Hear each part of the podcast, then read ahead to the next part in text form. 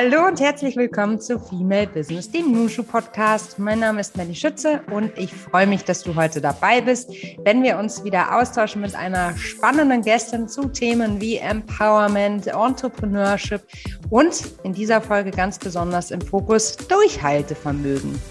In dieser Folge erfährst du nämlich, warum dieses Durchhaltevermögen sich auszahlt, welches Mindset du brauchst, um Menschen zu überzeugen und wieso deine Vision deine Richtung vorgibt. Heute meine Gästin im Podcast ist Melanie Wagenfort, eine echte Bilderbuchgründerin und eine Person, die ich sehr bewundere. Sie hat BWL in Berlin und in London Sozial- und Organisationspsychologie studiert, in Unternehmensberatungen gearbeitet und Brayu gegründet. Das Unternehmen nutzt einen datenbasierten Bra-Fitting-Algorithmus, um für jede weibliche Körperform die perfekt passende Unterwäsche zu finden. Super spannendes Thema und ich freue mich, dass sie da ist. Liebe Melanie, herzlich willkommen im Nushu Podcast. Ja, herzlichen Dank, Melly, für die Einladung. Ich freue mich riesig, dass ich bei euch da sein darf. Und ich freue mich auf einen spannenden Austausch mit dir. Das ist ja nämlich immer, wenn wir uns mal hören. Ähm, aber first things first, wo erwischen wir dich gerade? Ich sitze zu Hause in meiner Wohnung in Münster im Wohnzimmer und habe es mir gemütlich gemacht, damit wir ja einfach ein schönes Gespräch miteinander führen können. Gemütlichkeit geht hoffentlich auch von deinem Heißgetränk aus. Hast du eines vor dir? Selbstverständlich, mein Lieblingskaffee. Und was ist dein Lieblingskaffee? Ähm, ich packe tatsächlich immer einen Schuss Mandelmilch rein. Ich mag das total, wenn das dann so ein kleines bisschen nach Marzipan schmeckt. Mm, das klingt gut, gerade wenn man sich jetzt auch so wieder ein bisschen mehr nach Hause zurückzieht, es ein bisschen muckeliger wird ne, um die Vorweihnachtszeit. Sehr schön. Ich würde ganz gerne einmal von dir wissen, zum Start, ob du einen fixen Alltag hast oder eine Routine. Hast du heute Dinge gemacht, die du jeden Tag machst oder wie bist du heute in den Tag gestartet? Ich bin tatsächlich immer mal wieder dabei, so eine Routine anzufangen und merke dann immer, dass es für mich tatsächlich nicht so gut funktioniert, jeden Tag gleich in den Tag zu starten, sondern dass das bei mir sehr tagesformabhängig ist. Ähm, was ich tatsächlich sehr, sehr oft mache, ist ähm, einfach mal für einen kurzen Spaziergang rauszugehen, bevor ich richtig in den Arbeitstag starte. Ähm, da ist mir aber auch irgendwie nicht jeden Morgen nach. Also gerade wenn ich dann schon super früh die ersten Meetings habe, skippe ich das ganz gerne, weil ähm, dann doch irgendwie die 20 Minuten länger im Bett liegen bleiben in dem Moment attraktiver erscheinen als der morgendliche Spaziergang. Aber ich bin tatsächlich nicht so ein Routinenmensch, nein. Kenne ich Nur der Kaffee gut. vielleicht. Nur der Kaffee, absolut. Ja, genau. Das teile ich mit dir absolut. Ich glaube, im Grunde braucht man auch viel Flexibilität, also auch in den eigenen Routinen. Ich finde es auch immer sehr schön, äh, wenn wir nach dieser Alltagsroutine fragt. Es, also es geistern ja immer diese seltsamen Stories davon äh, umher, dass man um 5 Uhr morgens aufstehen soll, dann 30 Kilometer joggen, dann sein Quinoa-Gericht ähm, äh, zu sich nehmen soll und dann eine Dreiviertelstunde meditieren. Ich frage mich immer, wer macht denn das wirklich? Wer kriegt das hin? Also ich habe das alles mal probiert und einfach festgestellt, dass das funktioniert für mich nicht und ähm, wir haben auch bei unserem Unternehmen so einen extrem eigentlich unbeständigen, aber im positiven Sinne unbeständigen Alltag, dass auch immer mal wieder was anderes anliegt und wir nicht so ganz viele feste Routinen etablieren. Und genau das finde ich mittlerweile halt auch schön, weil wenn ich merke, mir ist jetzt einfach danach, ähm, zum Beispiel morgens eine Runde laufen zu gehen oder morgens eine Runde Yoga zu machen, bevor ich den Arbeitstag starte, dann mache ich das. Und ich muss mich dabei jetzt auch nicht irgendwie religiös dran halten, weil ich jetzt gesagt habe, nur mit dieser Morgenroutine kann ich erfolgreich sein. Ich glaube, da geistert auch sehr, sehr, sehr viel ähm, Schwachsinn auf, äh, insbesondere LinkedIn herum, wo ja dann immer wieder diese Morgenroutinen glorifiziert werden. Bin ich auch kein Mensch für. Toll. Du bist Gründerin mit Leib und Seele. Ich kenne dich seit vielen Jahren und äh, ich habe gestern nochmal äh, reflektiert in der Vorbereitung. Wir kennen uns, glaube ich, seit 2016. Kann das sein? Ähm, nee, ich glaube, wir kennen uns seit 2017 oder 18. 2016 ja? habe ich noch gar nicht in Hamburg gewohnt. Da war Na ich gar nicht in Deutschland. Aber da warst du, da warst du noch in England dann, ne? Genau. Mhm. Gut, dann kennen wir uns auf jeden Fall seit Wann, also anders gefragt. Also, deine erste, dein erster öffentlicher Pitch, den durfte ich mitbegleiten. Wann war der? Der war tatsächlich auf äh, einem quasi Vorgänger von Nushu, Abendevent mhm. in Hamburg. Und ich glaube, das war Ende 2017 oder Ende Anfang 2018, 2018 so, so um den Dreh. Wahnsinn. Ich möchte mit dir über einen Aspekt von Entrepreneurship sprechen, der aus meiner Sicht irgendwie zu selten im Vordergrund steht, aber für mich ein wahnsinniger Treiber für Erfolg ist, nämlich Durchhaltevermögen. Hole uns mal ganz kurz ab, was waren für, die, äh, für dich die wichtigsten Stationen auf deiner bisherigen Reise, wenn wir über Durchhalten auch sprechen? Oh, tatsächlich, da gab es einige, ähm, weil, wie man ja auch schon gehört hat, seit Ende 2017, Anfang 2018 treibe ich mich irgendwie in dieser Entrepreneurship-Szene rum und versuche da was zu starten. Äh, jetzt haben wir Ende 2021 und ich würde sagen, mittlerweile haben wir oder habe ich mich da auch ganz gut gefunden in dieser Rolle und ähm, läuft es jetzt auch ziemlich gut im Unternehmen. Und dazwischen gab es unfassbar viele Rückschläge von einer Business-Idee, die super war auf dem Papier, die auch alle Leute toll fanden, aber wo uns dann keiner Geld für geben wollte, aus Gründen, die ich mittlerweile auch sehr gut nachvollziehen kann. Und ich bin auch mittlerweile sehr dankbar dafür, dass ich mich irgendwann von dieser Business-Idee verabschiedet habe, bis hin über äh, mehrfach wechselnde Co-Founder-Teams, ähm, so eine Corona-Krise, die damit zwischenkommt, wo einem Zusagen wieder ähm, ja, abgesagt werden im Nachhinein. Da gab es super, super, super vieles, was einen oder mich in dem Moment unfassbar stark gefordert hat und ähm, wo ich einfach immer wieder mich gefragt, gefragt habe, will ich es wirklich? Ziehe ich das jetzt durch? Bin ich noch bereit und habe ich noch die Kraft, weiterzukämpfen und weiterzumachen? Und irgendwas war da in mir, was immer wieder gesagt hat, du kannst nicht aufgeben. Und äh, ich glaube, deswegen sitzen wir jetzt hier und deswegen haben wir mittlerweile ein kleines, feines Start-up, wo ähm, eine Handvoll Leute arbeiten und wo es uns unfassbar viel Spaß macht, unser Produkt weiterzuentwickeln und Menschen dafür auch zu begeistern. Ich finde das ganz großartig, weil das ist eben genau das, worüber viel zu selten berichtet wird aus meiner, aus meiner Brille, dass es eben so viel Power braucht ne? und auch diese interne oder die intrinsische Motivation dran zu bleiben und eben nicht immer den Kopf in den Sand zu stecken, wenn es Gegenwind gibt. Kannst du es ein bisschen konkreter machen und uns nochmal deine Reise zum perfekten BH für jede Frau nachskizzieren? Ja, sehr gerne. Ähm, tatsächlich ist es bei mir so, dass ich mein Leben lang Probleme hatte, passende Unterbringung Wäsche zu finden, insbesondere passende BHs zu finden. Und ähm, mich hat das immer unfassbar geärgert. Ähm, ich, ich habe auch ein paar Erfahrungen gemacht, wo dann ähm, Verkäuferinnen im Einzelhandel mir Bodyshaming-Kommentare gegeben haben und äh, sehr, Dinge, sehr viele Dinge über meinen Körper gesagt haben. Und das hat mich immer unfassbar mitgenommen und irgendwann einfach nicht mehr losgelassen, weil ich mir dann einfach dachte, hey, ich bin eine ganz normale Frau ich trage eine Kleidergröße 38. Warum zum Teufel ist es so schwierig, passende Unterwäsche zu finden? Ich bin totaler Durchschnitt. Und selbst wenn ich nicht Durchschnitt wäre, sollte es trotzdem machbar sein, ein Alltagsprodukt wie BHs auf eine einfache Art und Weise kaufen zu können.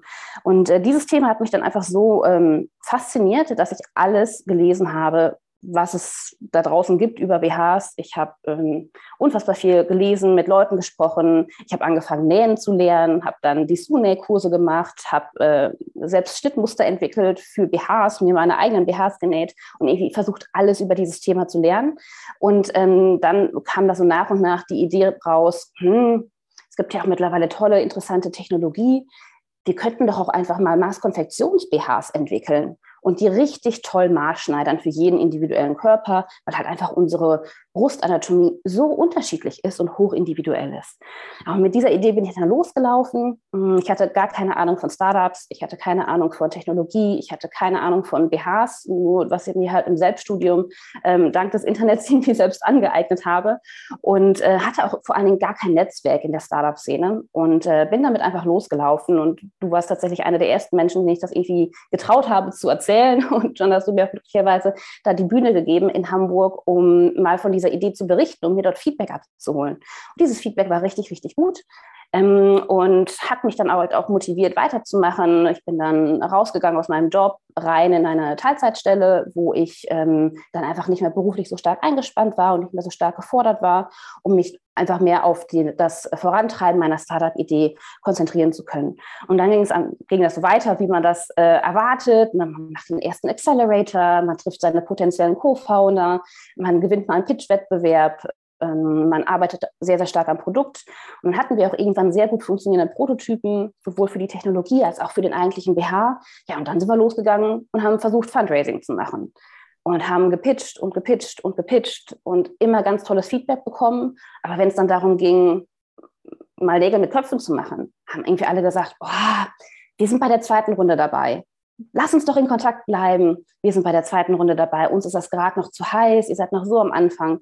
Naja, und da haben wir dann irgendwann gesagt, nach drei Monaten, wir ziehen jetzt hier einen Schlussstrich. Das wird so nicht weitergehen. Wir, wir brennen aus, wenn wir jetzt weiterhin nur diese Absagen bekommen und auch immer mit demselben Grund. Dann ist da einfach irgendwas in unserer Idee, in unserem Produkt, was noch nicht da ist, wo es sein sollte, um investierbar zu sein. Und dann haben wir angefangen, ähm, uns anzuschauen, was haben wir eigentlich in den letzten, das waren dann so ungefähr anderthalb Jahre, was haben wir eigentlich in den letzten anderthalb Jahren gelernt? Über Frauen, über BHs, über die Wäscheindustrie. Ähm, was haben wir auch gelernt über diesen ganzen Prozess, InvestorInnen versuchen zu finden?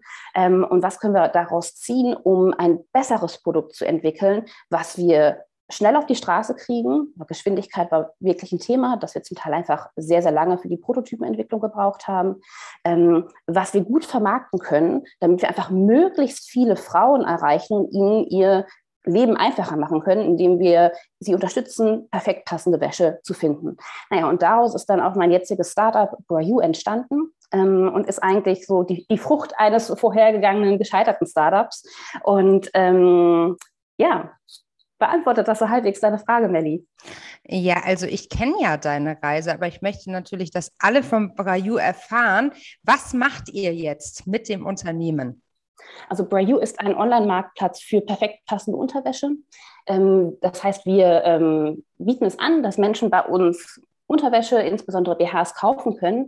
Allerdings nicht, wie man das so aus dem klassischen Onlinehandel kennt, wo man in irgendwelchen Maßtabellen kompliziert seine Größe versucht herauszufinden und im Nachhinein passt es dann vielleicht doch nicht, sondern wir haben die Beratung, die man in einem guten Wäschefachgeschäft bekommt, automatisiert und digitalisiert. Und genau das kann man bei uns auf der Seite erleben, dass man eine digitale BH-Beratung bekommt und anschließend individuelle BH-Empfehlungen kriegt mit individuellen Größen und auch einer Begründung, warum ein, eigentlich welcher BH zu, zu einem passt und kann die dann halt auch direkt bei uns einkaufen. Denn was wir gesehen haben, ist, dass ungefähr 80 Prozent der Frauen täglich BHs tragen, die nicht richtig zu ihrem Körper passen das sind natürlich viel zu viele, weil ich glaube, das kennen wir alle und wahrscheinlich auch alle, die zuhören. So ein unpassender BH kann einen den ganzen Tag über wirklich sehr stark einschränken. Es schmerzt, ähm, es sieht nicht vorteilhaft aus und ist halt auch einfach unangenehm, wenn es die ganze Zeit irgendwo drückt und einschneidet. Das muss man sich nicht geben. Aber nicht nur da ist ein sehr großes Problem, sondern auch ähm, im, in der Retourenquote. Die ist im Wäsche-Online-Handel bei ungefähr 75 Prozent. Ja, also Wahnsinn. Also, das viel, ist ja echt viel, viel Wahnsinn. Mhm.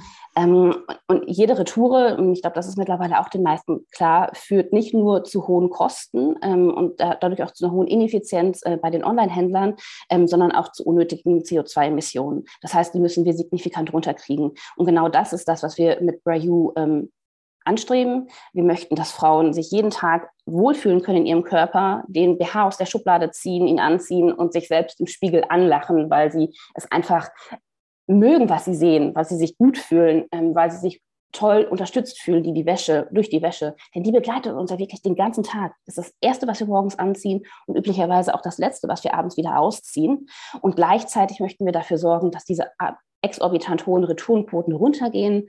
Aktuell haben wir eine Retourenquote von knapp unter 30 Prozent. Die ist immer noch zu hoch. Ich möchte die immer noch signifikant runterkriegen, ist aber schon mal mehr als die Hälfte niedriger als ähm, quasi der Industriedurchschnitt. Und ähm, das, ja, das ist das, was wir bei Brayu machen. Wir stehen auf jeden Fall für, für Körperdiversität. Wir stehen für das Wohlfühlen im eigenen Körper, aber auch dafür, den Shoppingprozess nachhaltiger zu gestalten. Was ich wahnsinnig spannend finde an deinem Werdegang ist, dass du ja wirklich von einem produktzentrierten Unternehmen, von einer produktzentrierten Idee hin zu einer Dienstleistung gegangen bist. Ne? Ähm, was hat das mit dir gemacht? Also hattest du ursprünglich eigentlich die Idee zu sagen, ich möchte ein Produkt haben und bist jetzt bei der Dienstleistung gelandet oder ist das beides völlig äh, gleich für dich, also in der, in der eigenen Bewertung, weil dein Ziel ja purpose-driven ist? Du willst, dass alle den perfekten BH finden und tragen können.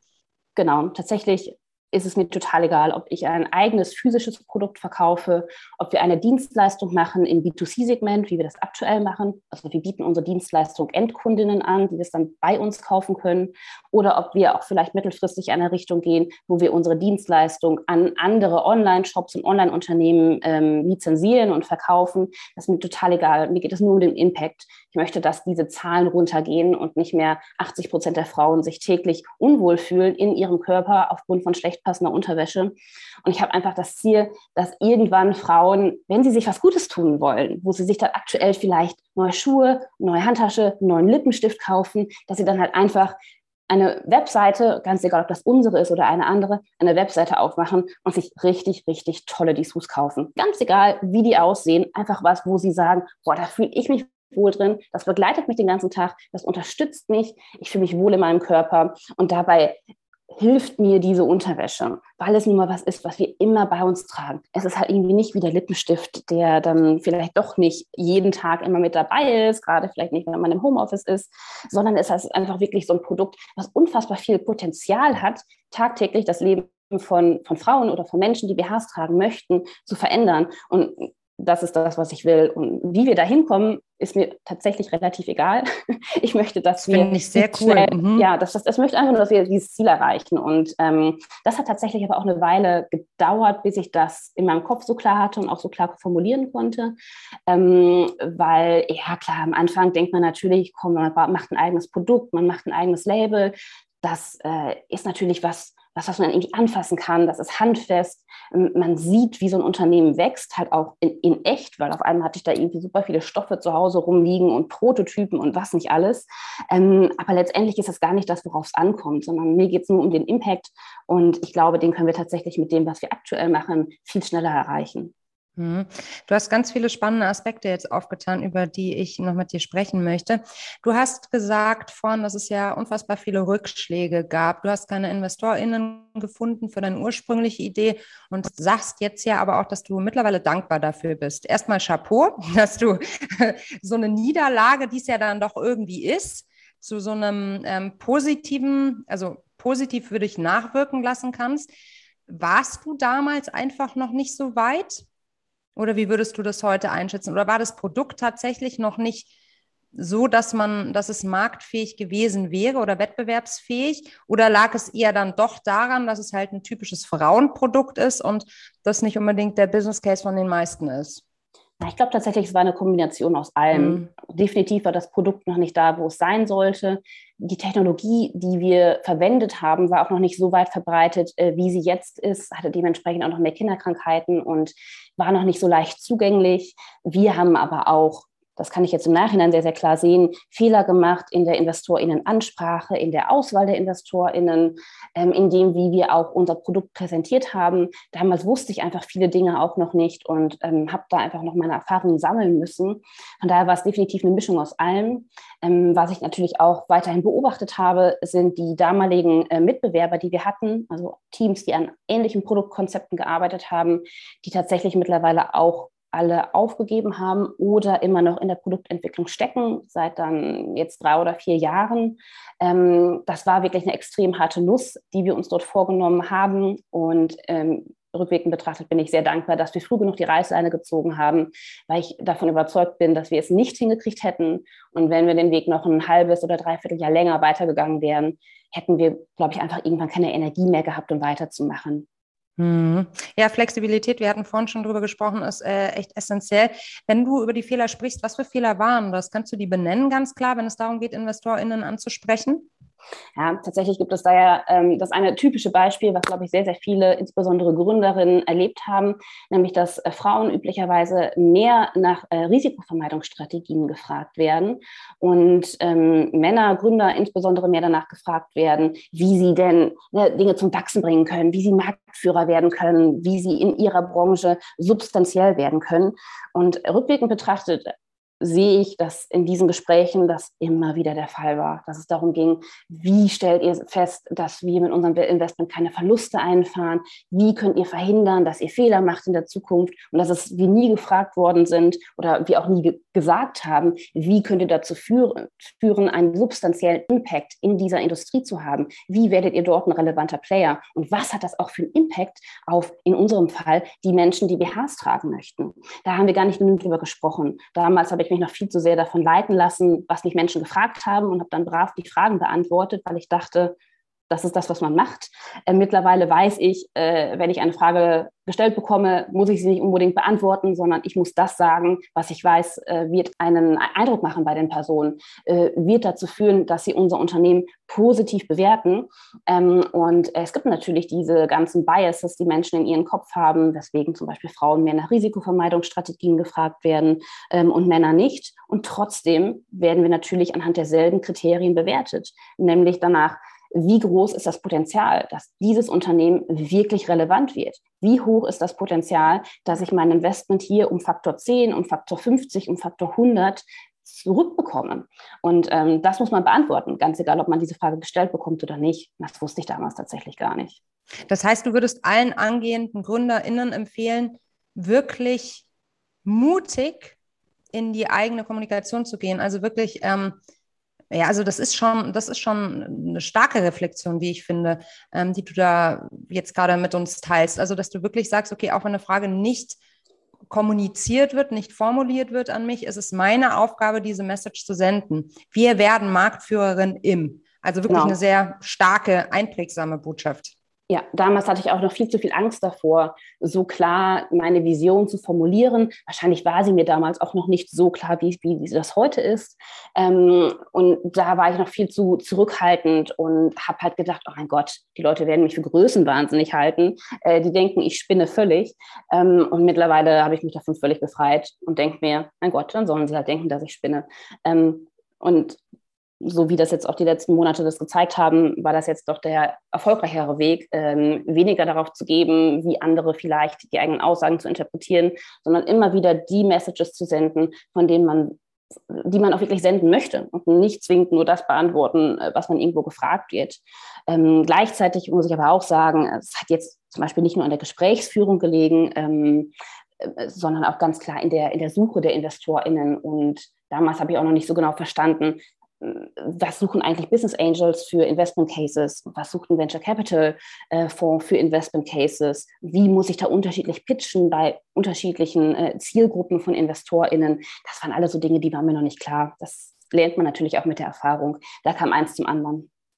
Ja, der Weg ist das Ziel und man kann dir jetzt wirklich gratulieren. Du hast ähm, äh, InvestorInnen gefunden und äh, ein Team und ein richtiges Unternehmen aufgebaut. Und ich finde, das ist alles dein Verdienst, weil du dran geblieben bist. Du hast ja auch schon vorhin erwähnt, dass du wechselnde Gründer, äh, Gründer oder Co-Founder hattest. Ich meine, da muss man halt auch erstmal drüber hinwegkommen. Ne? Das ist ja auch jedes Mal, man kann es ja nicht emotional von sich trennen. Ähm, also diese Business-Ebene von der privaten Situation zu trennen, ist ja äh, Königin-Disziplin. Ich finde, das ist ultra schwierig schwierig, weil man ja auch sein Unternehmen lebt. Das Unternehmen ist ja auch man selbst in Teilen. Ne? Ähm, hast du da Tipps, wie man sich immer wieder auf seinen Weg zurückbesinnen kann? Gute Frage tatsächlich. Ähm, ich glaube, man kann sich einfach immer wieder am besten auf seinen Weg zurückbesinnen oder den eigenen Weg finden, ähm, wenn man richtig klar ist, was möchte ich eigentlich erreichen? Es kommt immer wieder auf dasselbe ähm, an. Es ist immer die Vision. Es ist immer das Ziel, was man erreichen möchte, den Impact, den man haben möchte. Und ich glaube, wenn man da für sich einmal Klarheit gefunden hat und, und diese Vision auch klar artikulieren kann, ist es viel, viel leichter, mit solchen Rückschlägen umzugehen. Aber machen wir uns nichts vor das ist trotzdem sehr hart und gerade wenn da äh, Co-Founder wechseln, äh, das ist auch emotional sehr, sehr schwierig, ist auch fürs Unternehmen sehr schwierig, weil natürlich auch ähm, nicht nur Manpower äh, geht, sondern auch essentielles Wissen, Kontakte ähm, und das ist einfach wirklich eine sehr, sehr harte Nuss, die man da äh, zu knacken hat. Ich glaube, die Erfahrung habe ich zum Glück noch nicht machen müssen, aber ich glaube tatsächlich, es hat sehr, sehr viele Parallelen mit einer Scheidung, weil es auf emotionaler Ebene natürlich sehr schwierig ist, aber natürlich auch diese ganze rechtliche Ebene dazu kommt, weil ja auch auf einmal die Fragestellung da ist, okay, wenn, wenn ich jetzt weitermachen möchte, wie bekomme ich alle Rechte an meinem Unternehmen wieder? Wie sorge ich dafür, dass wir in der Zukunft weiterhin investable sind und ausscheidende Personen ähm, dort nicht in irgendeiner Art und Weise den zukünftigen Erfolg des Unternehmens äh, verhindern, weil man es zum Beispiel rechtlich nicht klar geregelt hat? Das hat ja ganz, ganz, ganz, ganz viele Ebenen und Perspektiven. Hm. Mm, du hast ja gerade gesagt, ähm, dass die eigene Vision extrem dabei hilft, sozusagen den eigenen Weg äh, stark zu verfolgen. Hm, jetzt haben wir so ein bisschen das Henne-Ei-Problem, äh, Melanie, weil du hast ja auch gesagt, man sollte die Vision mutig nach außen tragen was ich wissen will, ist, hattest du die Vision für dich eigentlich die ganze Zeit schon gerade, aber hast dich nicht getraut, das zu kommunizieren zum damaligen Zeitpunkt? Muss ja so gewesen sein, ne? Ja, ja das war schon irgendwo in mir drin und ich wusste mhm. auch genau, was für Potenziale da eigentlich da sind in dem, was ich davor habe, habe mich aber nicht so hundertprozentig getraut, das nach außen hin zu tragen. Also an alle ZuhörerInnen da draußen, lasst es raus, Vollgas damit. Das, ähm, damit kann man ja dann auch wieder Sachen manifestieren, oder nicht? Auf Sagt man Fall. doch auch, wenn man Sachen irgendwie ändern möchte, dann soll man doch am liebsten oder am besten allen erzählen, dass man was vorhat, ne? Auf jeden Fall. Und ich weiß nicht, ob du es mitbekommen hast, dass ähm, vor kurzem ähm, ein Großteil des Unternehmens Spanx, die die Shapewear machen, in den USA sitzen, äh, verkauft wurde. Mhm. Und da hat die Gründerin äh, Sarah Blakely ähm, dann gesagt in ihrer Rede, ich hatte damals die Vision, dass mein Unternehmen irgendwann 20 Millionen Dollar wert ist. Jetzt mhm. sind sie, ich weiß nicht mehr genau, was die Bewertung war, aber deutlich höher. Deutlich, deutlich, deutlich, es war sogar deutlich über eine Milliarde und mhm. die wurde halt natürlich damals ausgelacht. Mhm. Ähm, oder was heißt das? Natürlich, sie wurde damals leider ausgelacht äh, dafür, dass sie ihre Vision damals mutig ähm, verbalisiert hat und gesagt hat. Und ähm, im Nachhinein merkt man, die hat immer noch viel zu klein gedacht. Die hätte noch viel, viel größer denken können. Es war ein unfassbares Potenzial und sie hat das in vielen Bereichen einfach fantastisch umgesetzt. Und ich glaube, das ist auch tatsächlich was, was ich hier allen mitgeben wollen würde, die überlegen äh, zu gründen oder auch einfach überlegen, in anderer Art und Weise einen Impact zu haben auf die Gesellschaft, auf äh, das Miteinander, was wir miteinander haben. Ähm, traut euch extremst groß zu denken. Ähm, wenn man sich keine Ziele steckt, die vielleicht im ersten Moment ähm, als sehr, sehr schwierig zu erreichen scheinen, wird man da auch nie hinkommen. Ich sage das auch immer wieder äh, meinen Mitarbeitenden, wenn wir zum Beispiel ähm, unsere OKRs vereinbaren. Also OKRs kennen wahrscheinlich die meisten. Es ist eine Art und Weise, wie man Zielvereinbarungen macht. Ähm, dass ich auch immer sage, es ist völlig okay, wenn wir Ziele nicht erreichen. Was nicht okay ist, ist, wenn wir alle Ziele erreichen ähm, in der Hälfte vom Quartal wir machen das mal auf Quartalsbasis. Also ich, ich möchte alle dazu ermutigen, immer groß zu denken und sich sehr ambitionierte Ziele zu stecken. Weil selbst wenn man die dann nur zu 70 oder 80 Prozent erreicht, ist man viel, viel weiter gekommen, als wenn man sich ein realistisches, niedriges Ziel gesetzt hätte, was man so im Vorbeigehen mal eben so erreichen kann. Mhm. Ja, ich meine, da sind wir natürlich alle Opfer wahrscheinlich unserer Erziehung, unserer Prägung. Bescheidenheit ist eine Zier. Ne? Das kriegen wir alle mitgegeben, hat ja in Teilen auch wirklich ähm, ja, Relevanz. Aber ich denke mir halt auch immer, in so einer, in, in unserer Businesswelt muss man halt immer wieder auf große oder auf dicke Hose machen. Wobei ich mich dann auch immer frage, ob das nicht strukturell eigentlich falsch ist, weil das vielleicht auch Dinge sind, die uns Frauen in großen Teilen gar nicht so liegen, weil wir vielleicht eben auch diese Form von, ich weiß nicht, es ist jetzt sehr stereotyp gesprochen, aber vielleicht verstehst du, was ich meine, dass, dass wir da doch eben einfach ein Stück zurückhaltender sind, aber trotzdem ähm, natürlich genau dasselbe Recht darauf haben, gehört zu werden, wie vielleicht die lautere Fraktion. Weißt du, wie ich meine? Also das ist immer so ja. dieser, die, die, das Gedankenspiel, das ich dann habe. Ich weiß, um zu bestehen, muss man eigentlich die dicke Hose fahren, also die Strategie und sagen, ich mache so und so und so und ich kann dir total folgen. Aber manchmal denke ich mir dann auch, äh, äußert sich so ein kleiner Zweifel bei mir, wo ich mir denke, so, hm, ist das eigentlich richtig? Ich verstehe genau, was du meinst. Und ich glaube, wenn man sich in dem Moment auch noch so überhaupt nicht damit wohlfühlt, eine sehr große Vision zu verbalisieren oder die einfach nur für sich selbst aufzuschreiben, dann ist man auch vielleicht noch nicht so an diesem Punkt angekommen, wo es, wo das das Richtige ist. Denn ich bin ein äh, extrem großer Fan vom eigenen Bauchgefühl und dass einem die eigene Intuition oftmals schon sagt und vermittelt, in welche Richtung man gehen sollte. Ich glaube aber trotzdem, dass es wichtig ist, dass man sich damit beschäftigt, weil man im Laufe dieses ganzen Denkprozesses auch einfach merkt, wie viel möglich sein kann.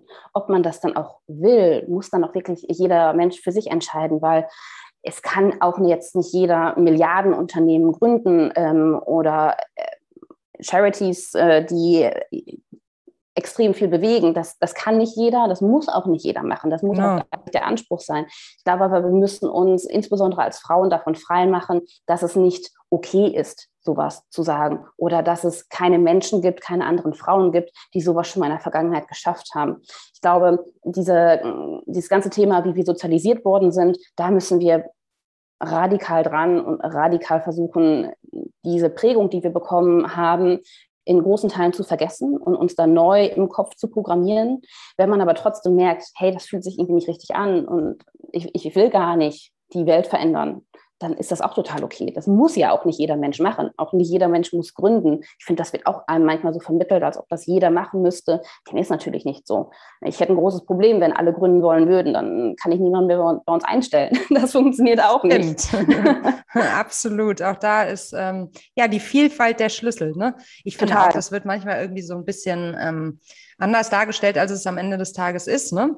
Ähm, das Gründen im Allgemeinen. Du hast aber vorhin eine Sache gesagt, die finde ich total spannend, weil ich weiß, das treibt auch viele unserer Zuhörerinnen um. Das Thema Selbstständigkeit neben einer Festanstellung. War das ja. damals? Aha, erzähl mal. Ich stell gar keine Frage, erzähl einfach mal. Ja, ich habe das damals gemacht. Ähm, ich glaube, das hat man wahrscheinlich auch schon zwischen den Zahlen so ein bisschen rausgehört, weil ich Angst hatte, mich voll darauf zu committen, weil ich Angst hatte, völlig damit gegen die Wand zu fahren und völlig zu scheitern.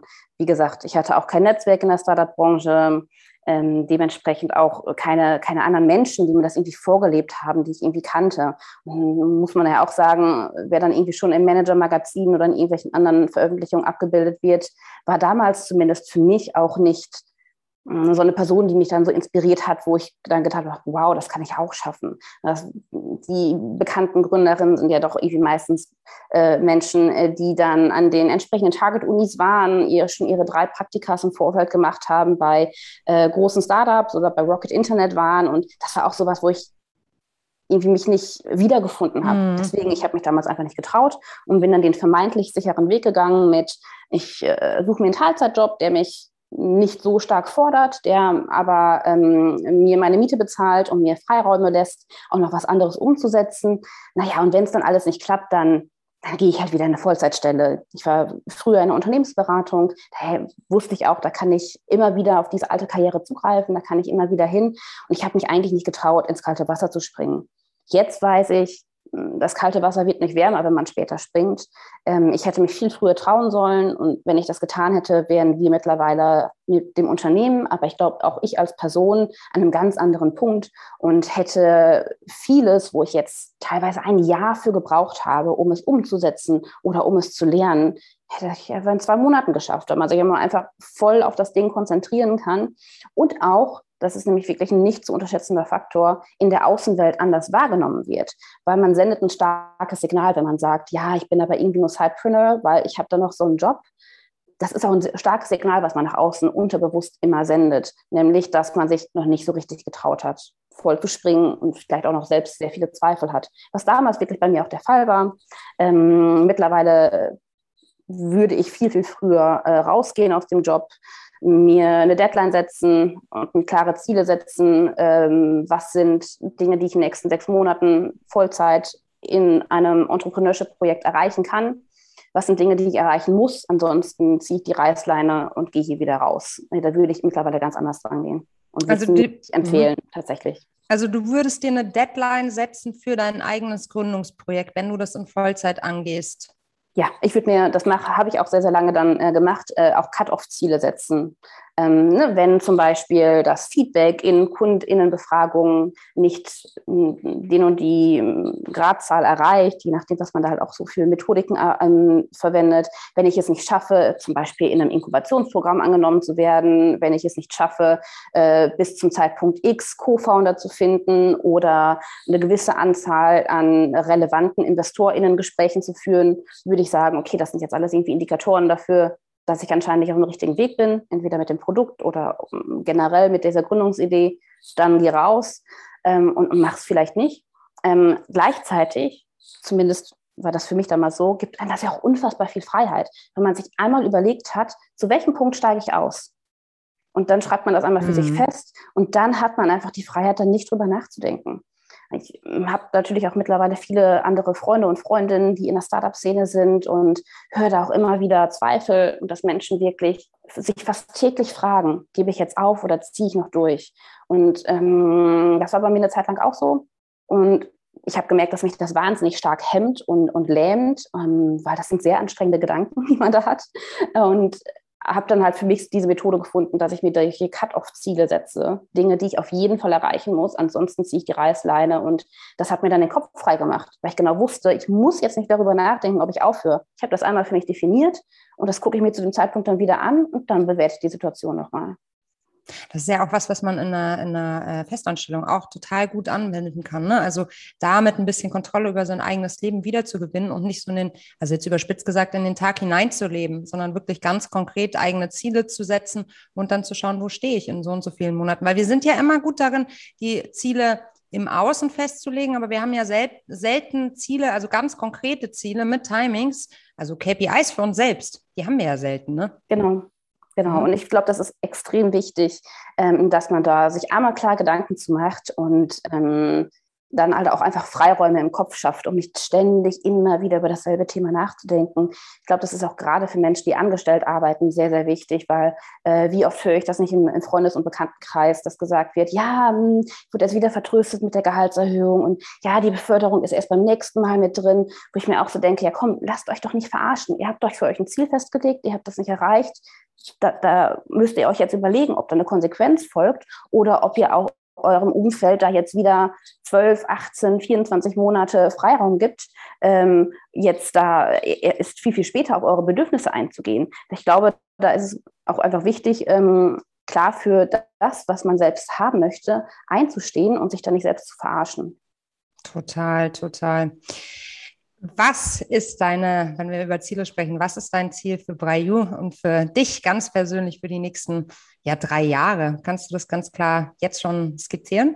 Ja, also für die nächsten äh, drei Jahre kann ich es nicht so ganz so klar, klar das ist skizzieren. so ein gemeiner Zeitraum, ich weiß. Ähm, ich, ich äh, mache immer tatsächlich auf, auf fünf Jahresbasis das, das Ziel und ähm, ich habe ganz klar das Ziel, dass in fünf Jahren Frauen Unterwäsche kaufen, wenn sie äh, Retail Therapy machen möchten und nicht mehr Lippenstifte, Handtaschen, sonstiges, was ich auch vorhin schon erzählt habe.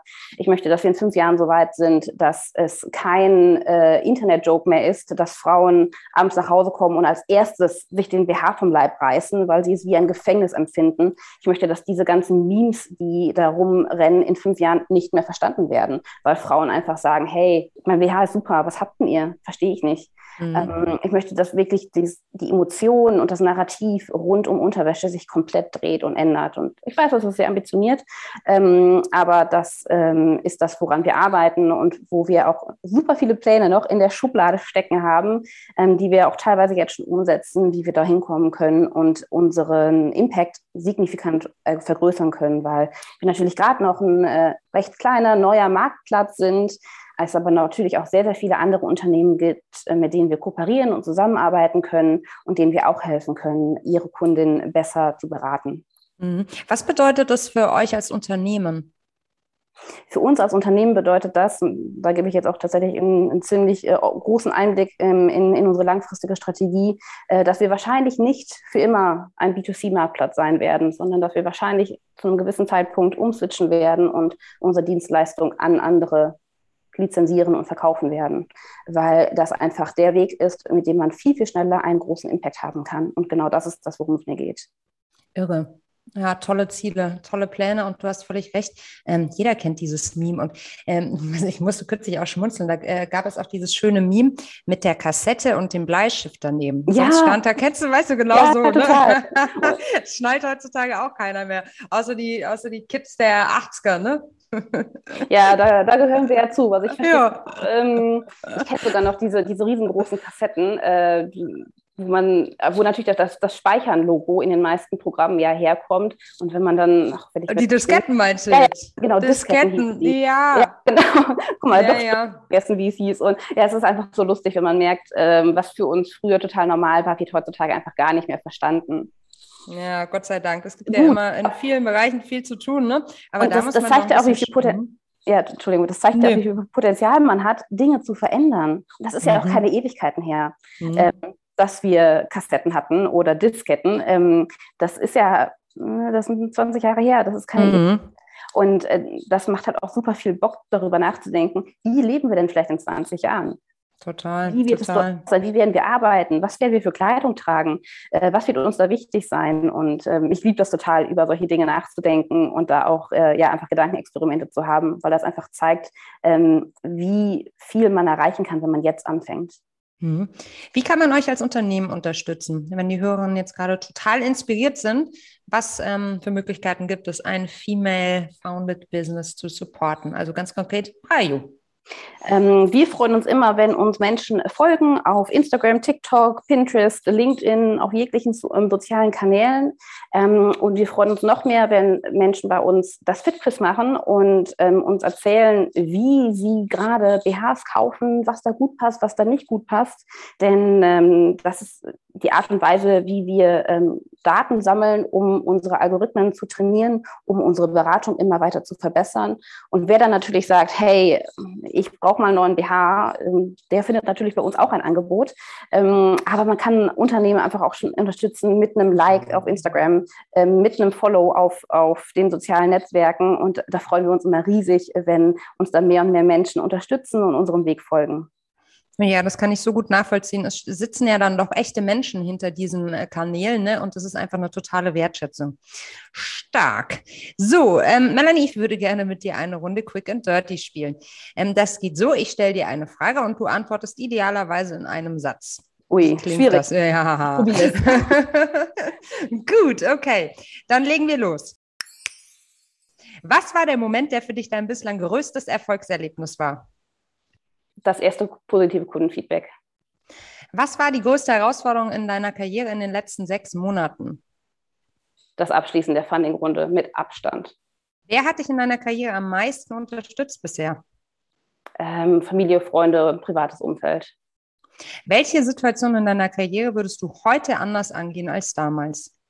Ich würde nie wieder mich für so eine Teilzeitstelle bewerben, um dann nur in Teilzeit an meiner Business-Idee zu arbeiten, sondern direkt kündigen und all in gehen. Was war dein größtes Learning in den letzten zwei Jahren? Puh, da gab es so viele. Ähm, das wichtigste Learning, dass man nicht auf Ratschläge hören sollte von Menschen, die man nicht um Rat gefragt hätte. Ah, sehr schön, ja. Wenn du eine Sache auf der Welt sofort ändern könntest, welche wäre das? Ich würde mir wünschen, dass es kein Coronavirus mehr gibt, also Covid-19. Völlig ein anderes Thema, aber das nervt. Nö, ich kann das total nachvollziehen. Hallo. Wie ist deine Definition von Feminismus und bist du Feministin? Ich bin Feministin, ja, auf jeden Fall. Äh, klare Definition habe ich nicht. Feminismus bedeutet für mich einfach äh, Gleichberechtigung und Freiheit, dass man als Mensch sich so verwirklichen kann, wie man ist und einem nicht künstlich Türen geschlossen werden, nur weil man ein anderes Geschlecht hat, eine andere Hautfarbe hat, einen anderen Werdegang hat oder ähnliches. Ich glaube, Feminismus ist viel, viel breiter als diese Gender-Diskussion, die wir dort gerade führen. Feminismus ist für alle da ein wunderbares Schlusswort von dir, Melanie. Wie immer eine große Freude. Schaut mal vorbei bei Braju, äh, ein Unternehmen, das man auf der Agenda haben sollte, ähm, für Jobs bei einem wachsenden Startups oder einfach auch für ja, Feedback. Ähm, Melanie ist äh, einfach eine wunderbare Bilderbuchgründerin und eine wahnsinnig inspirierende Person, wie ich finde. Schön, dass du da warst, Melanie. Herzlichen Dank euch für die Einladung.